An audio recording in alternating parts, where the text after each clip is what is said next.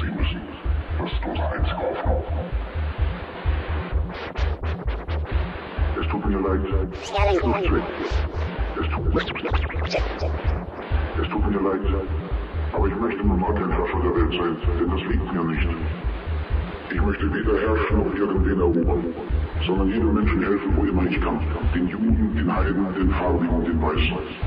Jeder Mensch sollte dem anderen helfen, nur so verbessern wir die Welt. Wir sollten am Glück des anderen teilhaben und nicht einander verabscheuen. Hass und Verachtung bringen uns niemals näher.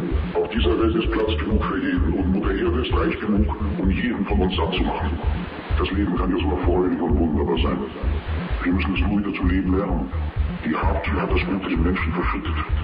Und Missgunst hat die Seelen vergiftet und uns in Paradeschutz zu Verderb und Blutschuld geführt. Wir haben die Geschwindigkeit entwickelt, aber innerlich sind wir stehen geblieben. Wir lassen Maschinen für uns arbeiten und sie denken auch für uns. Die Klugheit hat uns hochmütig werden lassen und unser Wissen kalt geparkt. Wir sprechen zu viel und fühlen zu wenig. Aber zuerst kommt die Menschlichkeit und dann erst die Maschinen. Vor Klugheit und Wissen kommt Toleranz und Güte. Ohne Menschlichkeit und Nächstenliebe ist unser Dasein nicht lebenswert.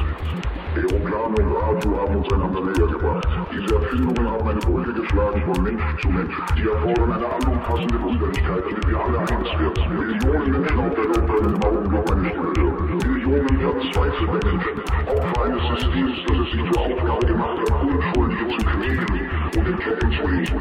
Allen denen, die mich jetzt hören, rufe ich zu, ihr dürft nicht verzagen. Auch das Mittel allein, das in uns gekommen ist, ist vergänglich.